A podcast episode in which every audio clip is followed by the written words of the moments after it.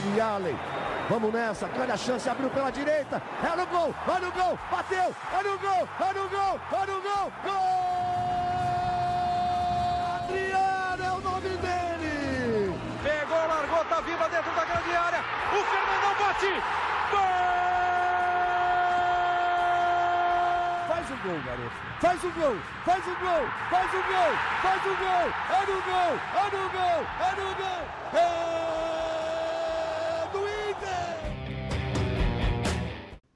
Torcedor Colorado, iniciando mais um podcast aqui em Gé. Globo, episódio 179 e uma edição muito especial. Estou ao lado da Duda, camisa 10 do time feminino do Internacional, que no próximo sábado vai disputar a grande final contra o Corinthians na Neoquímica Arena. E ao lado também do professor Maurício Salgado, técnico do time feminino. Nos próximos minutos, nós vamos contar histórias, bastidores e falar da preparação colorada para o duelo importantíssimo do próximo sábado. Mais de 33 mil ingressos já foram vendidos para o jogo lá em São Paulo. Eu começo aqui pela Duda, ao meu lado esquerdo. Duda, um prazer te receber aqui na nossa redação integrada de Gé. Globo e RBS TV. Seja bem-vinda. Prazer falar contigo. Prazer é meu, muito obrigado pelo convite. Pode, pode ser um bate-papo bem legal aqui para a gente se conhecer também e falar um pouquinho desse jogo que está uma expectativa muito boa, né? Expectativa muito boa, muito alta, movimentando a cidade, movimentando o, o clube, né? E, e, movimentou no último fim de semana mais de 36 mil pessoas, e isso foi muito legal. Professor Maurício Salgado, prazer em conhecê-lo, seja bem-vindo aqui à nossa redação. Obrigado, um prazer também. Estou é... aqui para a gente bater um papo, falar sobre o Inter, né? falar sobre a final, é uma expectativa alta que a gente tem. Vamos lá. Então, começando pelo início, começando por esta semana de preparação, na verdade, desde o início do mata-mata, né, da, do jogo do, do Flamengo, jogo de São Paulo, já tem sido muito especial para vocês. Mas esta semana de final, alguns dias de uma decisão, Duda, como é que está o vestiário do Inter há poucos dias desse, desse momento que pode ser histórico para vocês? Ah, a verdade é que está bem tranquilo, né? A gente sabe da capacidade do nosso elenco, é, a gente tem mostrado isso todo brasileiro. A gente sabe que é um ponto agora, né? Um jogo para a gente conseguir consagrar bem esse brasileiro. E, cara, eu falo por mim, a expectativa é muito boa, o coraçãozinho batendo forte. Cada, cada momento que você para para pensar que eu cheguei numa final de brasileiro é um momento de, de expectativa, assim. E para a gente está sendo essa semana de trabalhar, trabalhar nos detalhes, para a gente chegar lá e poder surpreender. Professor, trabalhar nos detalhes. Estes detalhes, nessa altura do campeonato, eles são técnicos, táticos ou de deixar a cabeça boa para o sábado? Tá. É, é, algo que a gente tem conversado, né? E a gente conversa muito com o grupo. Nós nos, nos, nos, nos a gente escuta muito elas também em relação a isso. Né? O nosso desafio é que a gente consiga fazer numa semana em que nós temos um jogo só, numa dinâmica diferente, é, situações que a gente tem feito o ano inteiro. Então a gente fala muito, não existe o super treino, a super mudança. Existe algumas coisas assertivas, a questão de você corrigir algum detalhe, principalmente a questão de concentração, de equilíbrio mental, porque a gente sabe que esse tipo de jogo ele, ele exige muito de equilíbrio mental. E acho que é isso que nos dá a confiança de fazer um grande jogo, porque o nosso time é um time que tem feito isso o ano inteiro. Né? A gente é uma equipe que se pauta muito pela regularidade, mas pela boa regularidade. O Inter é uma equipe que tem bom poder de reação, é uma equipe que sabia exatamente aonde queria chegar. E eu acho que o fundamental é isso. O Inter continua sabendo aonde quer chegar. E a gente pode, a gente sabe das dificuldades, obviamente, por total respeito pelo adversário, que é um adversário, né, os números falam por elas mesmas, né? Mas a gente tem muita confiança no nosso trabalho e muita confiança nas nossas jogadoras, porque são jogadores que passaram por uma série de situações e souberam sair bem delas. Então, assim, foi uma semana que a Duda falou bem, né? obviamente, não tem como a gente não estar ansioso, né? A gente está muito ansioso para que chegue logo essa final. É, a gente focou em alguns detalhes que efetivamente jogos de final eles são decididos em muitas situações pequenas, então a gente está focando nisso para uma melhora, mas a gente está fundamentalmente muito confiante no contexto geral do que a gente vem fazendo todos os jogos durante todo o campeonato. E isso nos dá uma confiança muito grande a gente fazer um grande jogo. Na medida que a gente faça um grande jogo, a, a, a vitória tá, fica próxima. Né? Então essa esperança, a expectativa é essa. Vocês compartilham dessa opinião, Duda? O, o, Inter cresceu ao longo da competição, não só ao longo desta competição, né, professor? Sim. O Inter vem crescendo desde 2019 no futebol feminino, mas vocês uh, acreditam que o time chegou num ponto que, sim, dá para jogar de igual para igual com o Corinthians, que é uma potência do futebol feminino, e, e buscar esse título lá dentro? Lá é. dentro da Neoquímica Arena? Claro, é, a gente, no início ali, querendo ou não, teve algumas atletas que chegaram, tinha pouco tempo, então demanda um tempinho para a gente se entrosar. Mas a gente pega os, os, dois jogos contra o Corinthians, né? Foi um a um lá e um a um aqui, mas com possibilidades tranquilas de vitória. Então isso também nos dá a confiança de chegar lá e brigar. A gente sabe que o público vai ser grande, o Corinthians é uma grande equipe, mas é como a gente já comentou, a gente tem tranquilidade no nosso trabalho, confiança para chegar lá e fazer um grande jogo. O senhor ia falar, professor? Não, exatamente. Não, você citou é, que é um processo, eu acho que isso é muito importante que a gente sempre elenque, né? Que as coisas elas não acontecem de uma hora para outra, elas vão acontecendo numa construção. E eu acho que essa é uma coisa muito legal do Inter e das jogadoras. Elas vão num processo construtivo. A gente cresceu muito nos jogos que a gente venceu, de conseguir identificar onde a gente não estava acertando. Muito na autocrítica individual também, de, pô, eu, eu jogo, mas eu sei que eu posso ser melhor nesse sentido, naquele outro. Isso vale para jogadoras, comissão, para todos nós, né? E numa, num, num, processo a gente também crescer nas nossas adversidades, nas derrotas. A gente, né, a gente fala muito que a gente conhece vencedor quando as coisas não andam, né? A postura de vencedor. E eu acho que isso, essa é uma coisa que o Inter tem muito merecimento. Você falou de 2019, eu só dei uma risada porque assim, desde que eu joguei contra né, o Cruzeiro em 2019, que eu tenho uma expectativa de trazer a Duda para jogar. Então ainda bem que em 2021 deu certo, 2022 deu certo. É, ainda falando bem. aqui das derrotas, mas uma coisa que aprendi muito aqui com, com o Baric é que a gente vê as derrotas dos outros também. E sempre né, nas preleções, né, antes do treino, que a gente assiste algum jogo, principalmente do feminino, sempre tem alguma coisa para aprender. E a gente está conseguindo pegar também com o erro dos outros para a gente não ter que sofrer isso. Para a gente já, já captar isso e entender que se ia chegar conosco, para a gente saber como reagir. Então é uma coisa muito positiva também, eu achei. Ao longo deste episódio, nós vamos conhecer um pouquinho mais da Duda e um pouquinho mais também do, do professor Maurício Salgado. Aproveitando o gancho, como é que foi a prospecção? Como é que foi a contratação da Duda? Não, assim, como funciona é, a questão do Inter, né? É, eu, como técnico, eu, eu elenco algumas jogadoras as quais eu acho que elas seriam um total perfil, as quais eu gostaria de trabalhar e, obviamente, as quais eu identifico é, qualidade. É, e a gente faz, a gente sempre elenca ali, e dentro disso a gente faz é, mensura, né? Bom, essa seria essencial elenco. É, não dá pra, a gente não mensura A, B e C, mas a gente mensura as jogadoras que elas poderiam chegar e encaixar nas nossas necessidades, que, que a gente é, identifica perfil diferenciado, identifica jogadores que, que têm potencial de crescimento, talvez ainda não tenham é, aparecido o, o, o, todo o perfil diferenciado, mas tem potencial de desenvolvimento, e jovens talentos, jogadoras novas, que você fala, olha, ali se a gente trabalhar, porque a gente precisa ter nesses três níveis níveis né, de contratação, até por uma questão orçamentária. A partir daí, é um mérito em relação à nossa a, no, nossa conversa em relação à gerência de esportes e direção, porque isso é, é, fica bem claro. Quem faz as contratações é o internacional, a instituição. Então eu, o, a gente tem uma relação muito boa de conversa. Eu apresento uma lista ali, enfatizo né, jogadoras que eu acho que seriam muito importantes estar no elenco, e a partir daí é uma dinâmica de o clube procurar a jogadora. Eu, eu, procuro não participar desse processo, por mais que eu conheça uma série de jogadoras. Né? A Duda é um caso que eu não a conhecia né, pessoalmente, mas eu, eu tinha muito expectativa no futebol dela. Mas eu procuro não, não participar disso, porque eu acho que aí é você entrar numa, numa situação que não é sua, e às vezes você jogar uma certa pressão para a jogadora, que também não é muito justo. Né? Você conhece e fala, pô, vem aqui, tem que vir para cá. Então, assim, a partir daí é, entra a relação clube com, com o jogador, com o empresário, com os familiares, obviamente. E o que a minha parte é ficar satisfeito ou não quando as coisas dão certo. Né? Mas é, o processo é esse. Conta um pouquinho da tua vinda para cá, o primeiro contato do Inter, até a saída do Cruzeiro e a chegada aqui em Porto Alegre. É, na verdade, o Inter já tinha me procurado no ano anterior, mas eu já tinha renovado com o Cruzeiro.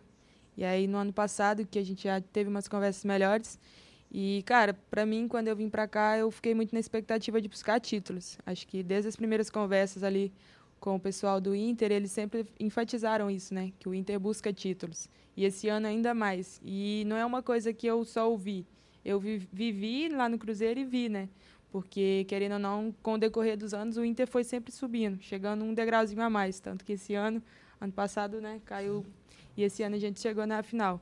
Acho que esse foi um dos principais pontos que me trouxeram até aqui. É confiança na, na comissão, que algumas pessoas já, já me passaram. Conversei com algumas meninas que jogavam aqui e elas me falaram muito bem. E, cara, e, e foi mais isso. Sabia que eu ia, viria para um lugar que eu ia buscar título. Acho que, para mim, é uma coisa que me motiva. Chegar à final, chegar em momentos decisivos. Então, para mim, é o principal ponto.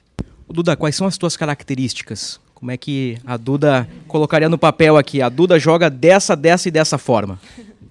ah, eu acho difícil falar assim de mim mesma, mas é, acho bola parada, geralmente bato muito bem.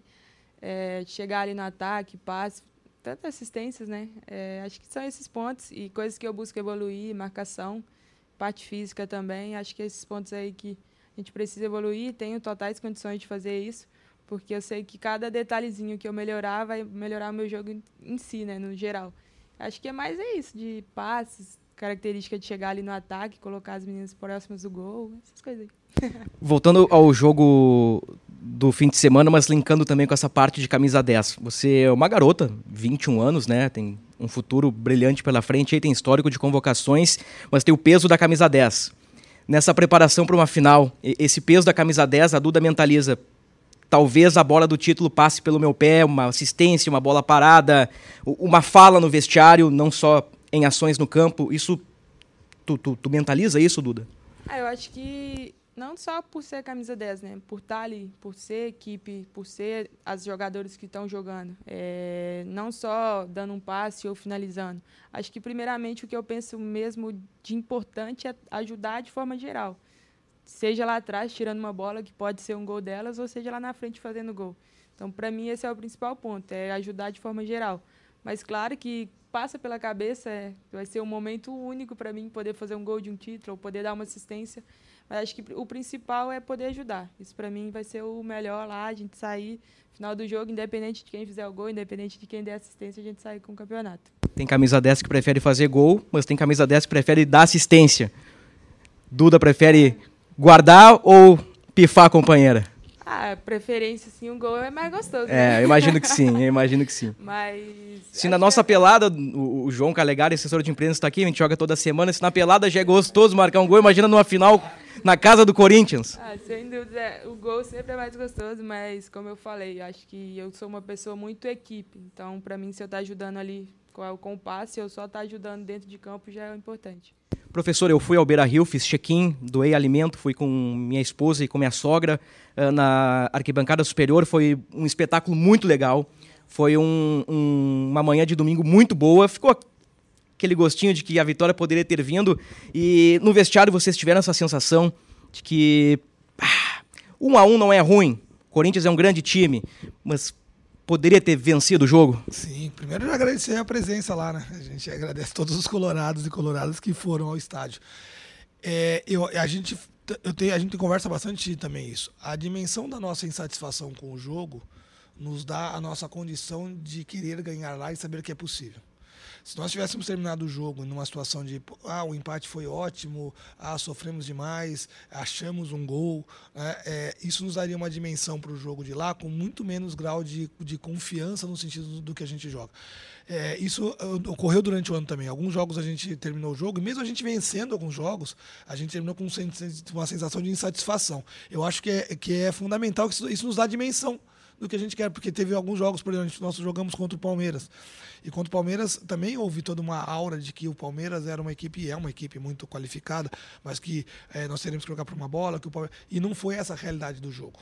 E no primeiro jogo nós tivemos com o Corinthians também. Né? Nós saímos do, do, de lá do Parque São Jorge insatisfeitos, porque a gente sabia que a gente poderia ter saído com a vitória. Então, é, são dois pontos. Eu acho que o primeiro ponto é jogar com equipes de alto nível né?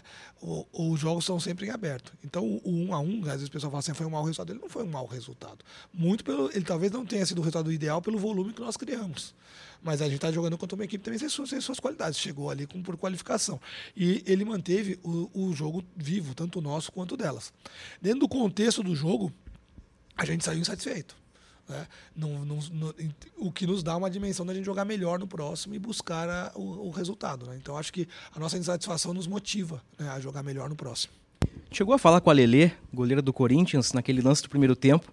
Tu pega uma bola de fora da área e chuta do, do, do local onde eu estava no estádio, né, na superior, olhando a distância, pensei, caixa. Do nada aparece uma luva assim, pá! Dá um tapa na bola e ela vai para escanteio. Quando tu olhou aquela bola ali, tu pensou, é agora. É, na hora que, que eu finalizei, né, pegou certinho, eu já olhei assim, já meio que falei, vai. Mas, como eu falo, né, é uma, uma grande goleira, a gente sabe disso, então Acho que independente, né, daquela bola ali não ter entrado, teve os lances de escanteio, mas a gente tem 90 minutos e com certeza eu vou estar tentando esses 90 minutos para fazer um gol. Te perguntei fora do ar, mas te pergunto agora na, na nossa gravação aqui no podcast do Inter. A tua batida de escanteio ela é treinada ou é a tua batida? Ah, treina a parte normal, né? Dia a dia ali, a gente sempre busca aperfeiçoar um pouquinho, mas acho que no modo geral eu sempre bati assim. Mas como eu falei, a gente sempre que pode, treino, né? Às vezes a gente tem um treino próprio, bola parada. Então, a cada dia que eu posso, eu estou treinando isso para que a batida seja cada vez mais detalhistas, cada vez mais certas, né? Porque às vezes a gente bate também uma bola que realmente vai mal e faz parte, né? Mas o, o principal é buscar essa manutenção para estar tá sempre conseguindo bater bem. Eu te pergunto porque foram três ou quatro escanteios em curva, bola alta, que poderia ter rendido um, um, gol olímpico ou uma jogada de segundo pau, por isso que eu te perguntei, sempre uma bola venenosa, nem sempre ela é venenosa, mas ali algumas bolas encaixaram e eu fiquei curioso se, se era um treinamento específico teu ou se realmente a tua batida aperfeiçoada realmente com, com, com um treino normal. Agora, essa maturidade que, que vocês tanto falam do time do Inter, dessa construção de equipe desde 2019, a Duda chegando em 2022 e qualificando essa maturidade faz com que o time consiga render bem dentro e fora de casa. E a gente vê resultados expressivos, classificação, vencendo o Flamengo fora, vencendo o São Paulo fora e quem sabe vencendo o Corinthians também na casa deles. É, eu, eu acho que esse é o nosso grande desafio. E é um desafio que, que parte muito delas, né? porque nós conversamos muito essa questão do dentro e fora de casa. Né? E uma coisa que eu falo sempre para elas, acho que até elas já, estão, já ouviram demais, é que a maior parte da vida que passaram jogando, elas passaram dentro do campo. Então, o primeiro raciocínio é assim: se eu estou em campo, eu estou em casa. Eu tenho que me sentir confortável jogando. Existem diferenças maiores se você jogar em campos com qualidade muito abaixo. Então, nós estamos acostumados a jogar numa dinâmica de campo, você vai para um campo que a qualidade é muito abaixo. Obviamente, você vai sentir uma, um período de adaptação. Na medida que você começa a jogar em grandes cenários de futebol, é muito a questão mental, é quanto você consegue se impor. Então, o que, o que eu vejo que uma das qualidades dessa equipe do Inter é que eh, nós fazemos jogos com a mesma intensidade, com o mesmo objetivo, dentro e fora de casa. A gente não consegue enxergar assim, ah, porque agora iremos jogar lá no Pará, então vai jogar no Pará nos faz ser um time diferente. São as mesmas jogadoras. Obviamente que existiam algumas outras condições ali, mas quando o jogo começa, o foco é aquele ali. Então, é, uma outra situação que nos dá muita confiança é que nós temos, no total, o Inter o ano inteiro, no campeonato inteiro, ele jogou com a mesma perspectiva, com a mesma intensidade, com a mesma autoconfiança dentro e fora de casa. De qualquer forma, a gente decidiria o campeonato agora, quando tinha esses dois jogos, fora de casa. O resultado aqui podia ser um resultado mais favorável para a gente, mas a gente decidia de qualquer forma lá. Então a gente já estava preparado para isso. Nós estamos preparados para decidir o campeonato em qualquer lugar que seja. Tem times que adotam uma estratégia diferente para jogar fora de casa, em especial em competições de mata-mata. A gente pode esperar o Inter da mesma maneira. Sim, o que, o que, o que, o que o, o, nós temos adotado, você pode mudar algumas dinâmicas de modelo de jogo. Isso pode acontecer. O jogo pode pedir isso, a circunstância pode pedir isso, a, a, as jogadoras que estão no campo ou que estão disponíveis para jogo, elas podem pedir isso. Então, isso, e obviamente a estratégia contra o adversário. Então, a gente pode ter uma estratégia contra o adversário e a gente treina. A gente tem um padrão de jogo, mas treina variações de modelo, inclusive variações de jogadoras dentro de outras, mesmo, a mesma jogadora com uma mudança de função dentro do jogo. Isso pode ocorrer mudanças, né? E o jogo pede isso, o adversário pede isso e o momento pede isso. A, o DNA do Inter não muda. Então, o que se pode esperar do Inter é que a gente continue com o DNA. Qual que é o DNA do Inter? É um time muito aguerrido, é um time que quer muita bola, é um time que, que sempre que possível marca com uma pressão de bloco alto, é um time que quando tem a bola procura fazer transições com mais velocidade e é um time que, contém, que, que é, pauta muito na sua construção, confia muito na sua qualidade técnica, que é uma coisa que a gente conversa muito com elas. A gente acha que nosso time, acha não, a gente tem certeza pelos números é, e pelos, pelos rendimentos, que o nosso time é um time com uma qualidade técnica muito alta. Né? A Duda falou aí a respeito das, de falar sobre as qualidades dela.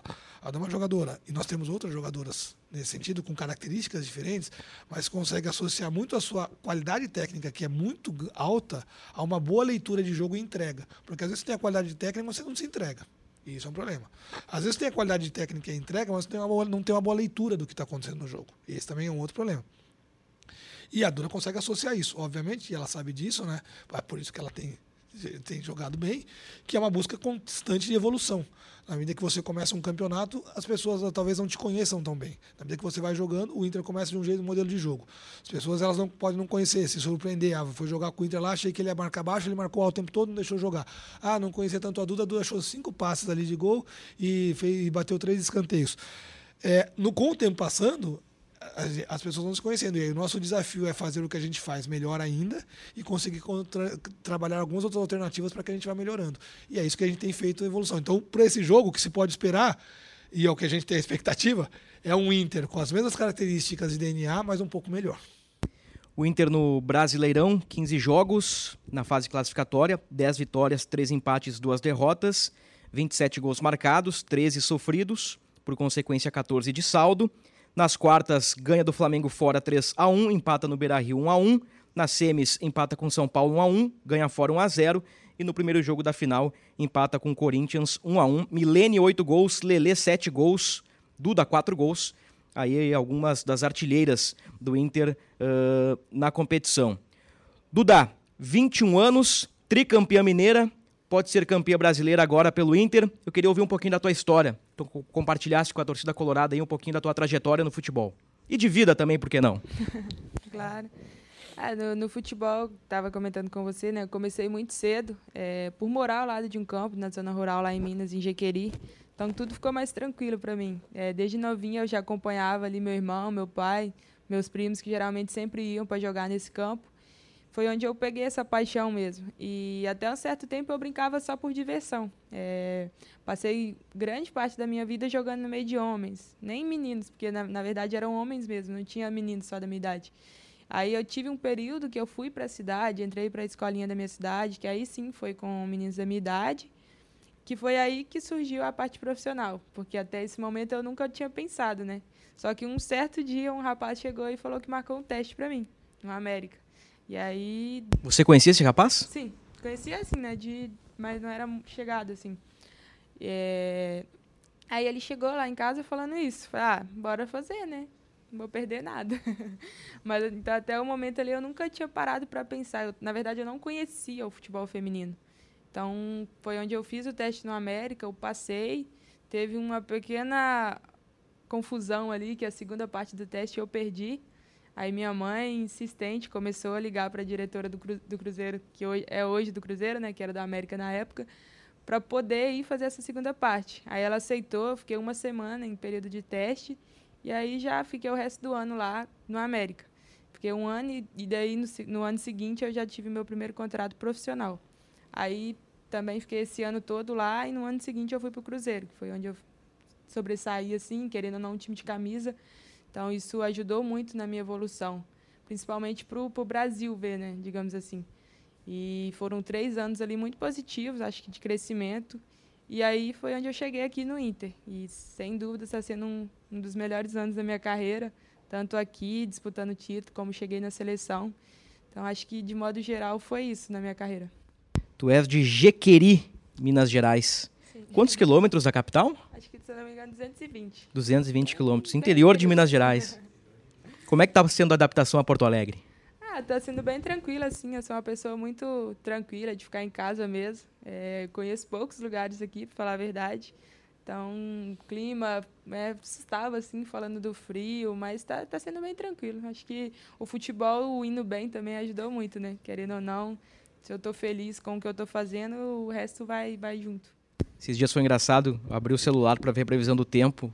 32 graus, sei lá, quarta-feira de noite, quinta-feira de manhã a projeção era de 3 graus. Então Porto Alegre tem essas peculiaridades, né, Duda? É, às vezes a gente acorda num frio, né? Chega à tarde ali já tá um sol, às vezes o treino também um sol muito quente, mas é bem tranquilo assim.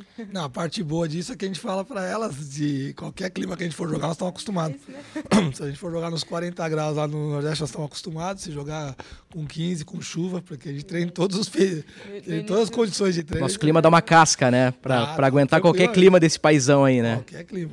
No então, início do ano teve um, um, jogo, eu não lembro qual, mas estava um sol. Meu Deus, nem nunca tinha jogado assim.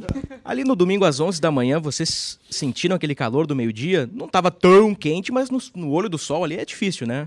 É, a verdade estava um pouquinho a mais do, do, que a gente geralmente vem treinando, assim, mas nada que a gente também fala, ah, sentiu. Acho que foi mais é isso. Sentiu o um momento ali, mas tudo tranquilo. Duda, uh, você disse uma frase agora que, que me chamou a atenção, você não conhecia o futebol feminino, né? E, e você jogava com homens, não com garotos. Então, eu estendo a pergunta para o professor Maurício Salgado. Como é que vocês lidam com essa dificuldade da, da menina que sonha em ser jogadora de futebol, que por vezes tem que entrar numa escolinha com outros garotos, que, que por vezes não sabe por onde começar?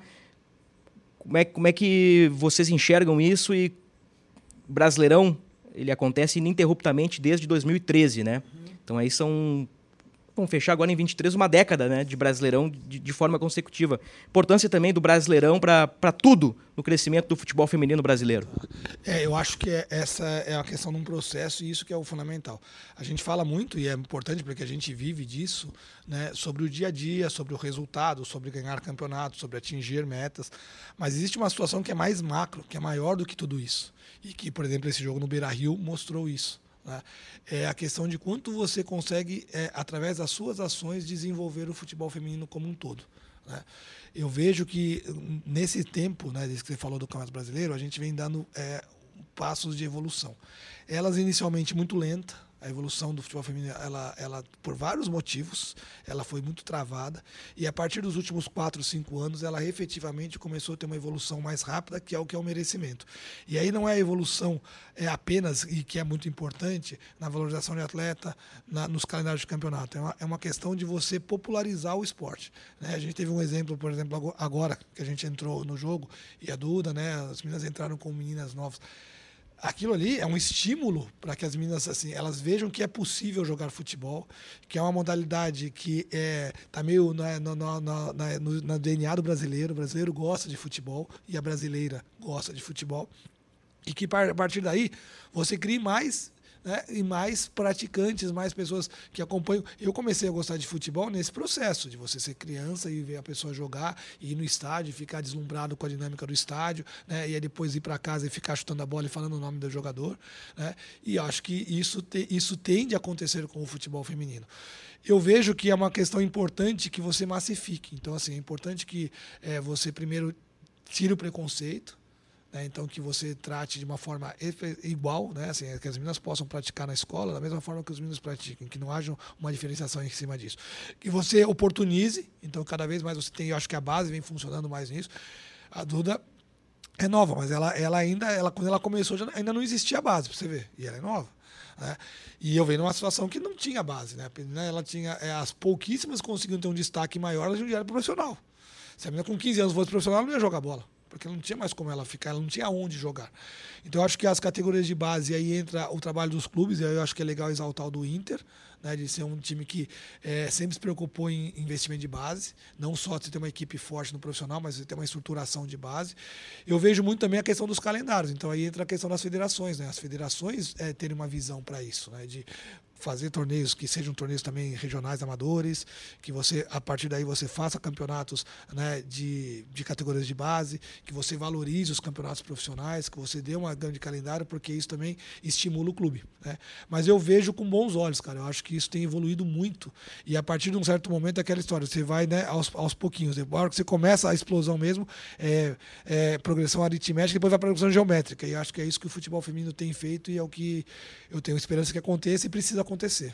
Sobre isso, recorde de público na semifinal contra o São Paulo, um pouco mais de 7 mil pessoas e uma progressão geométrica para mais de 36 mil na final contra o Corinthians. Vocês acham que essa final de brasileiro com 36 mil no Beira Rio pode virar chave e a partir da próxima temporada ou a partir já das próximas competições o torcedor começar a, a, a frequentar o estádio Beira Rio, aumentar a média de público ou, ou qualquer outro estádio que o Inter jogue? É, eu acredito que sim. É, como eu comentei, acho que o mais importante, além do torcedor estar assistindo, é, é o espetáculo dentro de campo, né? E igual esse jogo, 36 mil pessoas e a gente conseguiu mostrar um futebol bonito. É, isso eu acho que faz com que eles, ah, elas realmente estão e vão chegar, vão jogar, fazem a mesma coisa, é o mesmo futebol do masculino. Então acho que isso é muito importante, porque querendo ou não, há um tempo atrás, iam lá e querendo ou não, o nível era baixo. E hoje em dia a gente está vendo que não é mais, mais assim, né? Então eu acho que posso, acontecer do ano que vem, não ter 36, mas de 7 subir para 20, subir para 10, aos poucos. E acho que isso sim vai acontecer. A cada dia a gente mostrando um futebol mais bonito, com certeza mais pessoas vão, vão querer assistir. É, é exatamente o que a Duda falou. A gente fala muito de descobrir o futebol feminino. Né? Então, tem pessoas que elas não sabem que, tem o futebol feminino. O fato de você ter 36 mil ali, quantas pessoas nunca haviam ido, é, se empolgaram com toda a aura que foi criada e ao chegar ali descobriram que é um esporte de qualidade, que são jogadoras que se entregam, que têm qualidade técnica, que têm é, potencial físico, né, capacidade física, que tem uma organização tática, né, que vestem a camisa do clube ao qual você torce, que representam bem esse clube. Eu acho que esse é o fundamental. É, a gente fala muito isso, que as pessoas vão descobrindo o futebol feminino. E aí é, é nossa responsabilidade né? Elas mais porque elas que entram no campo. Tô brincando. Mas a gente dá um cartão de visita. Então que as pessoas cada vez mais falam, pô, é legal. E eu acho que durante muito tempo a gente ficou muito com aquela noção de que o futebol feminino ele concorria contra o masculino. E não é. Né? É futebol, cabe todo mundo. Né? É, eu gosto de assistir futebol masculino, como eu acho que as pessoas podem gostar de assistir futebol feminino. Então dá para caminhar junto. Né? O brasileiro gosta de futebol. Então é muito mais fácil que ele goste da modalidade como um todo, ainda mais quando ele vê como a Duda falou, qualidade. Né? Duda, qual foi a tua referência no esporte? Ah, é, eu falo por feminino, eu assistia muito a Marta, né? Querendo ou não, é uma figura assim, sem comentários no Brasil. Mas também assisti muito masculino, Ronaldinho, sou super fã do Messi. Então são, são peças assim que eu cresci assistindo. Tudo camisa 10, né? É, por coincidência, assim, né? Mas eu peguei uma boa parte, assim, né, do Ronaldinho, que era um cara que eu gostava muito. O Messi até hoje, né, sempre estou podendo assistir. Então, acho que são pessoas que eu via e que eu me espelhava. Que não só como atleta, mas como futebol em si. Então, acho que muito de mim hoje é porque eu via muito e tentava fazer. E... Tu, tu já parou para pensar que, ao passo que tu idolatra Marta, outras Formiga, Cristiane e, e outras grandes jogadores, jogadoras uh, do futebol brasileiro. Hoje tu pode ser uma referência para uma menina, Duda? Já passou para tua cabeça isso? Ah, sim. É, foi até o último jogo, né? Teve o caso ali da camisa, me pedindo a camisa ou pedindo uma foto. Acho que até, até poucos dias atrás eu queria essa foto e hoje as pessoas estão me pedindo. Então, acho que é ter consciência disso, né? Se eu sou alguém que vai espelhar isso, preciso fazer bem, eu preciso de me dedicar ao máximo, porque, cara, é prazeroso tá, tá ali, tá jogando, ter 36 mil pessoas assistindo, ter uma pessoa querendo uma foto comigo. Então, acho que o mais importante para mim é isso, é saber, não sentir o peso disso, mas saber a, a importância que tem, sabe? Como é que foi essa abordagem do torcedor pedindo a camisa e te pedindo uma foto? É, foi ali depois do jogo, né? Geralmente o Beira Rio é pertinho. Aí a gente sempre tira foto com os torcedores. Aí tinha um cartaz pedindo uma camisa, pedindo uma foto. ah, eu tive que olhar com o pessoal, né? Porque querendo ou não, o feminino ainda tá um passinho atrás nisso, mas sempre que pode, como eu falei, sempre que eu puder, eu vou retribuir esse carinho. Eu imagino que vocês devem ter grupo de WhatsApp entre vocês, jogadoras, deve ter os grupinhos, deve ter. Não vou dizer as panelinhas, porque panelinha pode soar pejorativo, mas as amizades, né? As correntes no vestiário. Nós estávamos aqui, semana inteira nós estamos trabalhando, né? Que é, o trabalho não para. Então, quinta-feira, ah, 10 mil, 15 mil. Sexta-feira, 20 mil, 25, 30 mil. Sábado, 40 mil. Lote extra, 45. Como é que vocês acompanharam esse, esse crescimento de check-in atrás de check-in para um jogo com uma projeção de 45 mil, mas que ao todo foram 36 no dia do jogo? Ah, eu falo por mim, né? Cada, cada 10 mil ali eu ficava, será que isso é verdade? eu vou acreditar só na hora que eu estiver lá dentro, realmente. Porque como foi a primeira vez, né? Então, quando cheguei ali, quando eu vi aquilo, realmente o coração bate mais forte, dá um arrepio. Mas o importante disso tudo foi que o Inter, o Inter como time ali, né? As atletas, levaram isso como um fator que ajudou muito, que deu um sanguinho a mais, não como um peso de ter torcedores. Então, por isso que a gente também fez um grande jogo, porque a gente sabia da importância que era também mostrar isso para eles. E para ti, professor, como é que foi esses últimos dias pré primeiro jogo da final, né, com um crescimento exponencial? Aí foi preocupação. Preocupação porque Não, é, é engraçado, porque eu compartilho no, no, no, em várias situações com elas. Né? A gente tem uma dinâmica diferente, óbvio, eu sou o técnico, elas são as jogadoras, mas até a gente conversou sobre isso, né? Assim, para todo mundo é novo. Eu joguei, né, já tive situações de jogar com um estádio mais cheio, mas em mundial universitário, quando é num outro país com uma torcida que era totalmente né, é, batia palma para tudo, não tinha nem muito entendimento do jogo. Essa situação de jogar com, com estádios cheios, né, ela é nova para o futebol feminino também. Então, se ela é nova para o futebol feminino, ela é nova para todos nós. É, eu acho que falar de ansiedade, eu, eu, eu, eu não sou uma pessoa muito ansiosa. Mas eu sei, obviamente, que a semana foi uma semana diferente, você fica sempre ansioso. Aí quando isso ocorre, eu, eu, me pauto muito na confiança que eu tenho nelas. Então acho que isso é uma situação que te tira um pouco de grau de, de ansiedade, porque você fala, bom, é, que vão ser que ter as ações, elas partem delas, né? A gente tenta, né, fazer com que as ações sejam coordenadas, fazer com que a gente consiga ter um foco discursivo do que elas têm que fazer. Mas as ações são delas. E eu tenho muita confiança nesse grupo. E elas sabem disso. Eu não preciso ficar, né? A gente cobra muito, né? cobro muito elas. Mas a gente tem uma confiança nisso. Eu acho que isso me deu. Não é tranquilidade, porque o pessoal até me perguntou em uma outra entrevista assim: ah, você está tranquilo? Eu falei: não, tranquilo não, né? Tranquilo a gente não fica. Porque se a gente ficar muito tranquilo também, nós não podemos estar aqui. Porque o futebol ele é mais é, sanguíneo. Mas é, mas é um autocontrole mais de, de jogo. Porque assim, elas me passaram esse tipo de confiança. Então eu também foquei no que a, no que a Duda falou. É usar isso como positivo. Assim como nós vamos, ter, nós vamos usar isso como positivo lá. Porque também é bom jogar contra a torcida contrária. Tem, tem sua, a, seus graus de motivação. Deve ser bom calar né, o Química Arena, né? Não, não Deve ser bom meter uma bucha no Corinthians, né? né? A gente não combinou com elas, mas esse é o plano, né? Esse é o plano.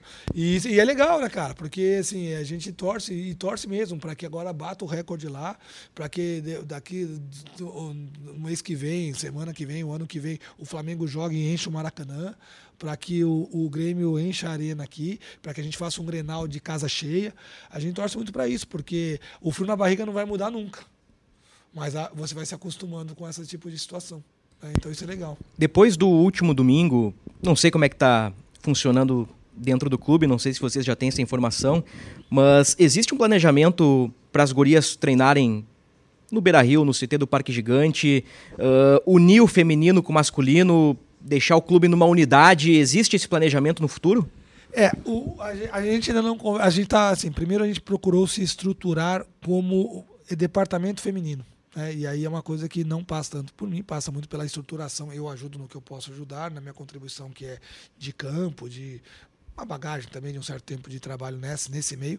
Mas o primeiro passo era uma estruturação em relação ao departamento feminino, que significa o quê? Significa que é, desde o sub-15, que é o que tem agora, e agora com a chegada da escola rubra, que então vai ter uma, uma mais novas ainda, que a gente consiga ter uma linha mestra né, de, de trabalho. Né? E aí que não é uma linha mestra de modelo de jogo, mas sim uma linha mestra de perfil de atuação, de perfil de filosofia de trabalho. Então que uma jogadora, a Duda que é uma jogadora profissional, ela tenha um perfil, não um perfil técnico, mas ela tem um perfil, aqui está chegando no sub-13, ela vai buscando esse tipo de perfil. Então, que é o perfil de leitura de jogo, perfil de entrega de jogo, de seguir, entender o que representa uma instituição como o Inter. Então, o primeiro passo, né, e eu acho que isso tem que se consolidar cada vez mais, é uma estruturação do futebol feminino como departamento né, que tenha tudo acontecendo ali. E aí, obviamente, uma estruturação cada vez melhor de local de treino, de estrutura física, de corpo técnico, né? Então cada vez mais a gente tem é, um corpo técnico maior e, e, e o nosso a gente, eu, eu,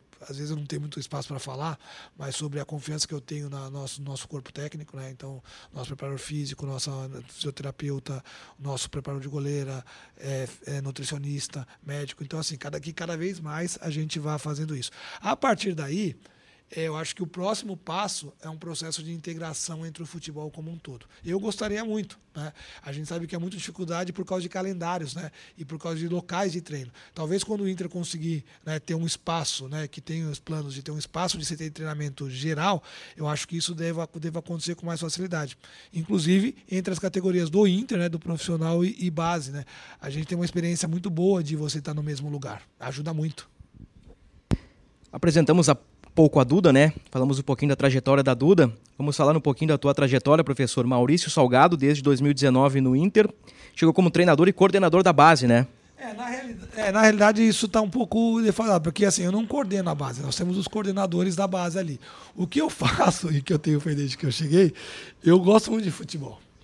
E eu acompanho muito. E eu tenho uma noção muito clara de que a base ela vai estruturar meu trabalho. Quanto mais eu acompanhar e, e ter uma ingerência uhum. em, opini em opiniões da base, mais facilitado será o meu trabalho no profissional.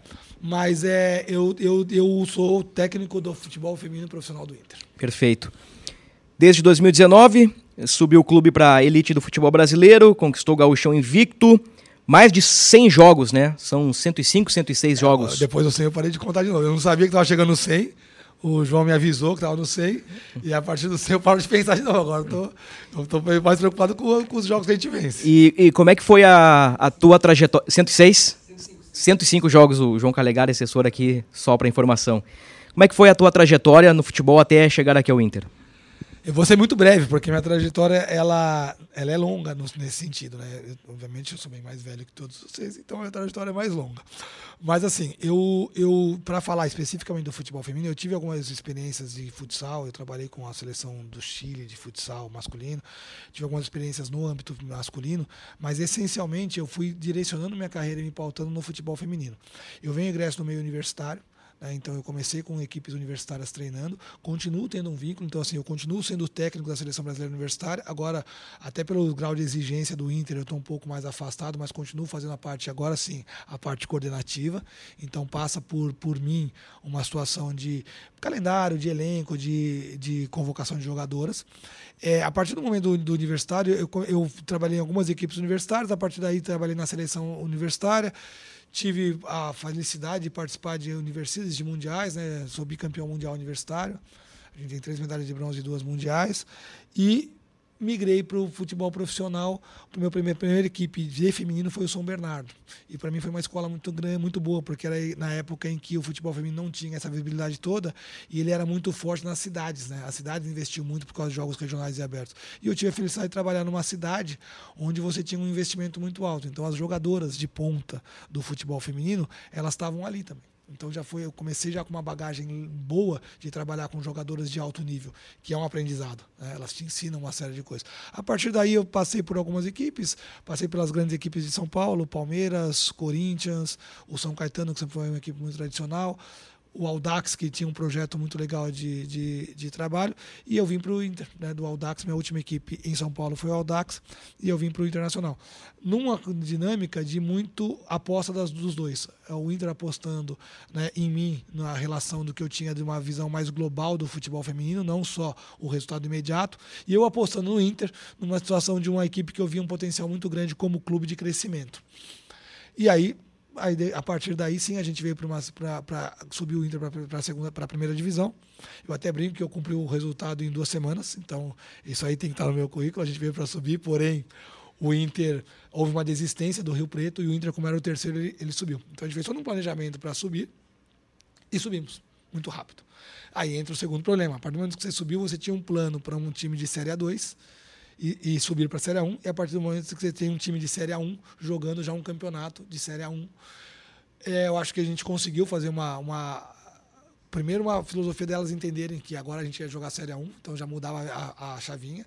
Algumas contratações, e aí eu tenho que elencar jogadoras que vieram e elas fazem parte integrante desse processo de construção do internacional. Caso de Bruna Benites, né, caso, capitã. capitã caso da, da, da Fabi Simões, que são jogadoras que, assim como eu, acreditaram no projeto. Num momento em que o Inter ainda não se configurava como uma das equipes postulantes a título, e elas, naquele momento, quando a gente conversou com elas, elas acreditaram muito nisso. Não, a gente vai para fazer um, um, Inter grande.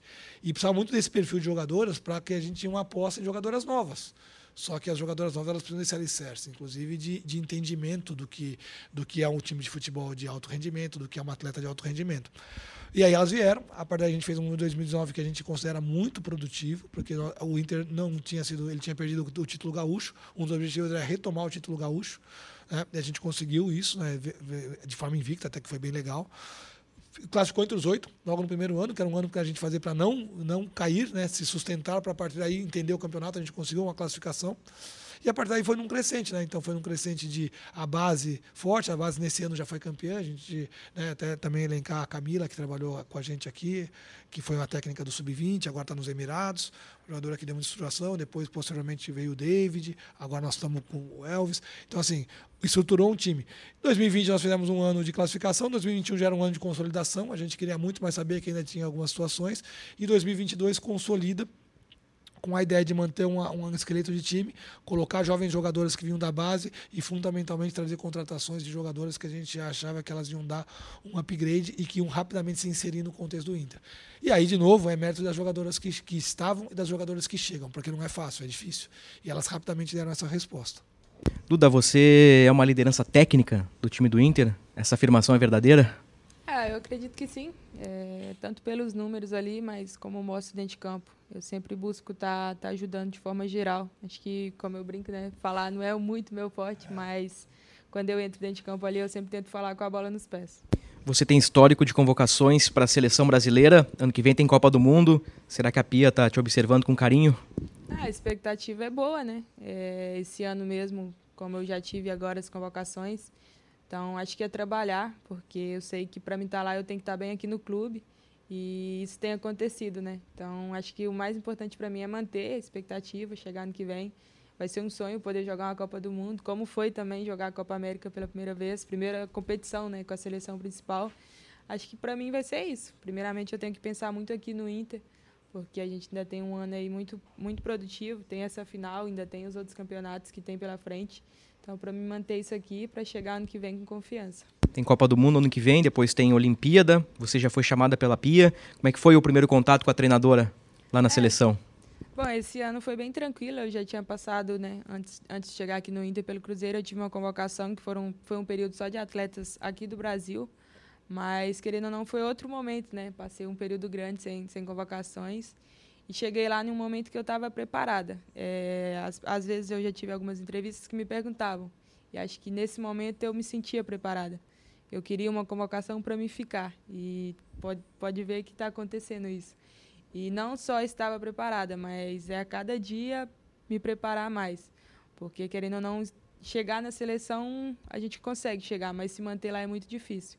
E acho que esse é o principal ponto que eu vou buscar.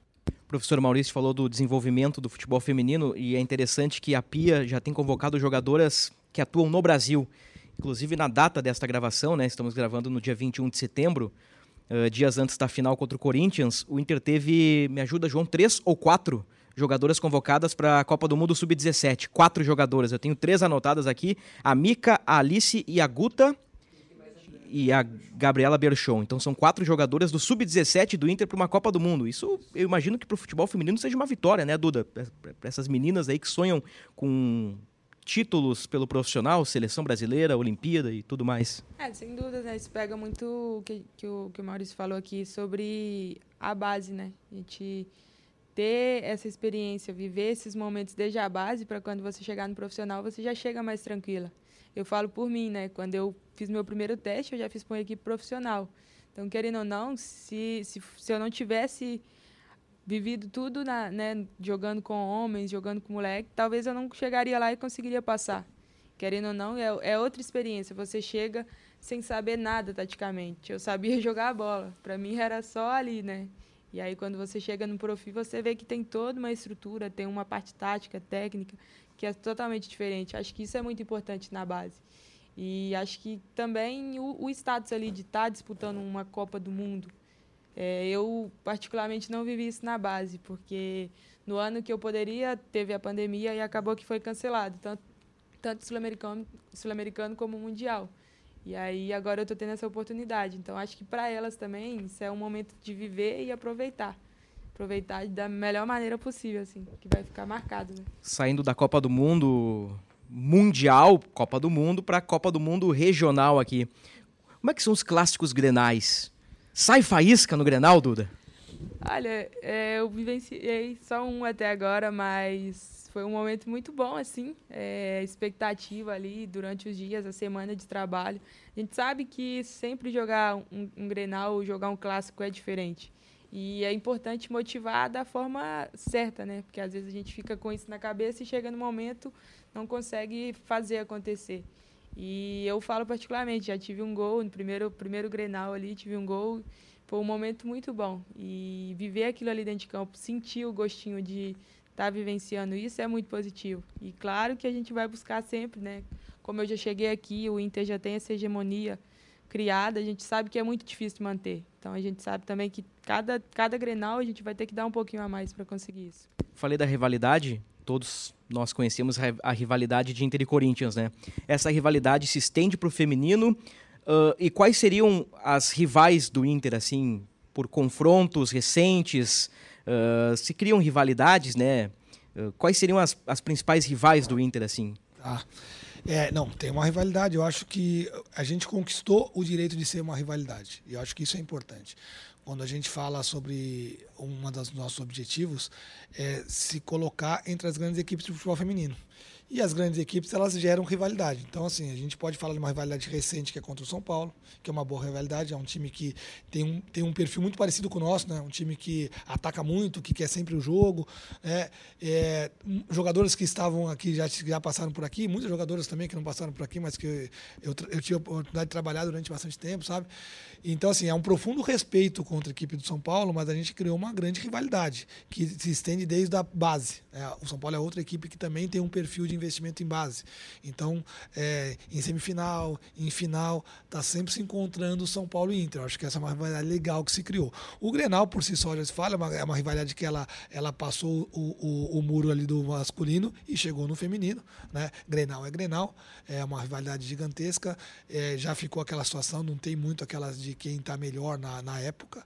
É muito você estar tá focado no jogo que você tem que fazer, porque são jogos de extrema dificuldade e rivalidade. Então, acho que. E, e recentemente, as grandes potências do futebol, na qual o Inter também se colocou. Então, acho que há uma rivalidade já recente contra o Flamengo que é uma situação que nós já encontramos em campeonato em situações de decisão, de mata-mata. Né? Eles nos tiraram uma vez, a gente tirou elas agora. Né? A, a, o próprio Corinthians, né? o Corinthians, a gente criou uma rivalidade com o Corinthians, porque o Corinthians é o adversário, e isso é fato, e a gente tem que. que né? O Corinthians é o adversário ser batido. O que o Corinthians tem hoje, que é o título brasileiro, é o que nós queremos. Então ele é nosso rival. Nós precisamos encará-lo como nosso rival, porque a gente quer o que eles têm agora. O título está com elas, a gente quer buscar. Então acho que essas, essas recentes. E aí, para não falar só dos grandes de camisa que vem do masculino, eu acho que é a Ferroviária. A Ferroviária é um grande rival. A gente tem encontrado com a Ferroviária em situações né, sempre também decisivas, em jogos, são, são, sempre grandes jogos. É uma equipe muito boa, né? Então cria-se uma. Quando você vai jogar contra a Ferroviária, você já fica naquela perspectiva de um grande jogo, de grandes dificuldades, e cria-se uma rivalidade também. E se o Inter ganhar no sábado, né, vai ser o primeiro time feminino fora do eixo a conquistar o Brasileirão, né? Tivemos aí vários times de São Paulo e o Flamengo também, né? Acho que o Flamengo é o único intruso fora de São Paulo. Sim, e num processo ainda de parceria, né? Que era a Marinha, é, acho que com a, nessa dinâmica de o clube, só o clube efetivamente será o primeiro. Tô vendo aqui no cronômetro, já se passaram 50 minutos. Opa. Passou muito rápido a nossa conversa. Para fechar, então, uh, Questão de Libertadores 2023, né? É uma competição boa aí pela frente, né? Tem a Ladies Cup, o João estava me dizendo, tem a Supercopa do Brasil, né? Tem Brasileirão, tem Gauchão agora começando. É um calendário cheio de, de desafios aí pela frente. É, eu vou, eu vou falar rapidamente, a Eduardo fala melhor, porque é legal que ela fale sobre o, o, a, o como o atleta vê isso. Para nós é fundamental. Uma das coisas que a gente conversa muito é sobre a dinâmica de calendário. Então, é uma das coisas é fortalecer o campeonato regional. Quanto mais forte ele seja. Esse ano nós vamos ter o regional em duas finais. A gente achou isso ótimo. Porque não quer dizer que nem que a gente não está garantindo que vai chegar o Inter, nem que vai chegar o Grêmio na final. Mas o fato de duas finais permite que as duas melhores equipes que cheguem, você tenha dois jogos bons. Então, seja quem for que vai chegar na final, em teoria, a final é o jogo máximo, onde vai ter os melhores equipes. Então, é legal que você tenha. É, o, a, a, Libertadores é uma coisa que a gente, a gente é, era um objetivo conquista. A gente tinha um objetivo de conquistar a Libertadores, de chegar na Libertadores, só que a gente não parou para pensar ainda. Né? A gente vai pensar na, no, no ano que vem, né? depois. Né? Agora a gente pensa foco total no nosso do brasileiro. Agora, nós ainda temos um ano que não acabou. A Duda falou bem, o ano está longe de acabar. Né? Se a gente for ver, a gente ainda tem duas competições, fora o brasileiro. Então a gente tem esse brasileiro agora e depois nós temos o Gaúcho e a Leeds Cup, que é um campeonato com o Atlético de Madrid, né? com time, time da Colômbia, com uma dinâmica de as grandes equipes que a gente acabou de falar, das grandes rivalidades, Palmeiras, é, Santos, não falei do Santos, outro time que tem uma grande rivalidade. Palmeiras, Santos, Ferroviária, né, Flamengo. Então a gente tem ainda um, um calendário nesse ano é, bem legal e a gente está com bastante ambição, né? A gente quer entrar com todos com perspectiva de vitória. Acho que pegando essa parte da Libertadores, a gente sabe que a gente fez história de levar o Inter até lá, né? Mas é uma coisa que ainda a gente não pode ficar pensando muito porque vai acontecer. Acho que o mais importante para nós é manter o foco agora, principalmente no brasileiro, que falta um jogo, para chegar no gaúcho também, que a gente sabe que o, que o vem de ano sendo do Inter, então vai ser mais difícil ainda reconquistar mais um, mais um campeonato. E a Ladies Cup também, que vai ser para mim a primeira vez que eu vou disputar. Então acho que para a gente, como atleta, a gente olha sempre o momento, né? Então ano que vem a gente começa a pensar nisso. Para fechar, eu, eu tô com uma dúvida. Inter vendeu uma, uma jogadora para o Sporting agora recentemente uh, por 30 mil euros e muito se discutiu. Puxa vida, o Inter está vendendo uma joia da base por 30 mil euros no futebol masculino, pegando como exemplo, uh, qualquer jogador promissor ou não, ele é vendido por muito mais. Eu, eu queria te ouvir, professor, justamente sobre isso. Uh, do que significou para o clube uma venda de 30 mil euros, que para muitos parece quase nada, mas eu imagino que tenha significado muito para o futebol feminino do Inter? É, é essa é uma, é uma, pergunta que assim a resposta ela sai muito melhor do nosso gerente de futebol e do nosso diretor. Por exemplo, eu não sabia o valor. porque não, e não porque eles me omitiram o valor, porque eu procuro não saber, né? Uma coisa que eu falo muito ali, né? Eu indico a jogadora, eu falo o quanto eu acho que ela é fundamental para um elenco, né? E isso para os outros jogadores, e a partir daí ela faz uma negociação com o clube, eu procuro não me envolver e nem saber. Até que para que não, não influenciar, mas que não influencie de, de forma nenhuma essa questão dos valores. Eu acho que a questão da venda da Maiara, e aí é uma opinião pessoal minha, não a opinião do clube como um todo, é, ela é emblemática. Então ela é muito mais a, o, o, o, o, o, que, o que representa uma venda do que propriamente o valor. Né? O futebol feminino ele tem que crescer a passos largos. Né? Uma das coisas que é o próximo passo para que ele consiga né, se estabelecer né, no, no, mercado mesmo, como uma, uma, um produto, é essa questão dessa relação entre, entre venda, entre trocas, entre é, acordos financeiros. Né? Eu acho que esse é, o, é, é a última fronteira. Né? Falta essa fronteira. E o fato do Inter ter feito esse tipo de negociação com um time de fora, ele mostra que essa fronteira está sendo rompida. Né? Então, acho que é muito mais importante, pela questão né, emblemática de você mostrar que esse é um mercado sim possível de negociação, sim possível de troca e sim possível de arrecadação né, você pode é, capitalizar com isso, eu acho que é muito mais o simbólico do que propriamente os valores. E eu acho que é um caminho também que não tem mais volta. Né?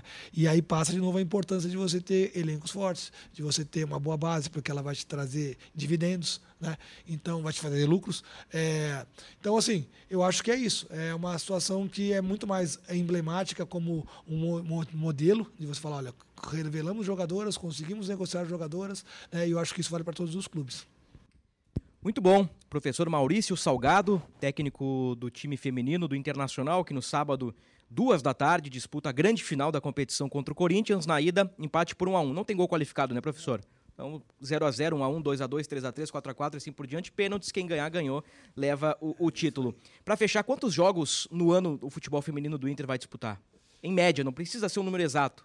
Mas bate uns 50, eu, 60? Eu acho que por. Eu acho que uns 45. 45. É, aí, é, um número Ainda representativo. É, é, mas se comparado com anteriormente.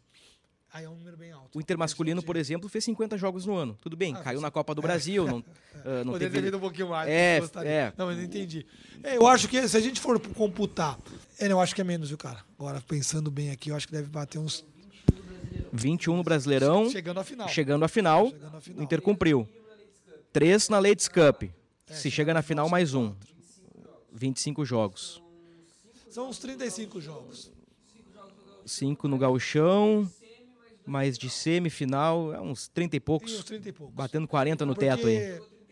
31 ano passado. No Brasil, ela ainda, ela ainda é uma, um torneio que ele é um jogo só. Então, assim, quem fizer menos faz um, quem fizer mais faz três. Então, ainda é muito pouco. Uhum. Mas a tendência é que esse calendário aumente.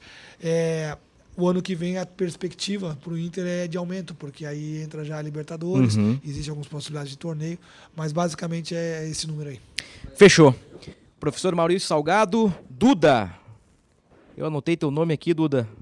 Deixa eu dar teu nome completo aqui. Maria Eduarda Ferreira Sampaio. A Duda, camisa 10 do Internacional, 20 jogos, 4 gols, 1,68m.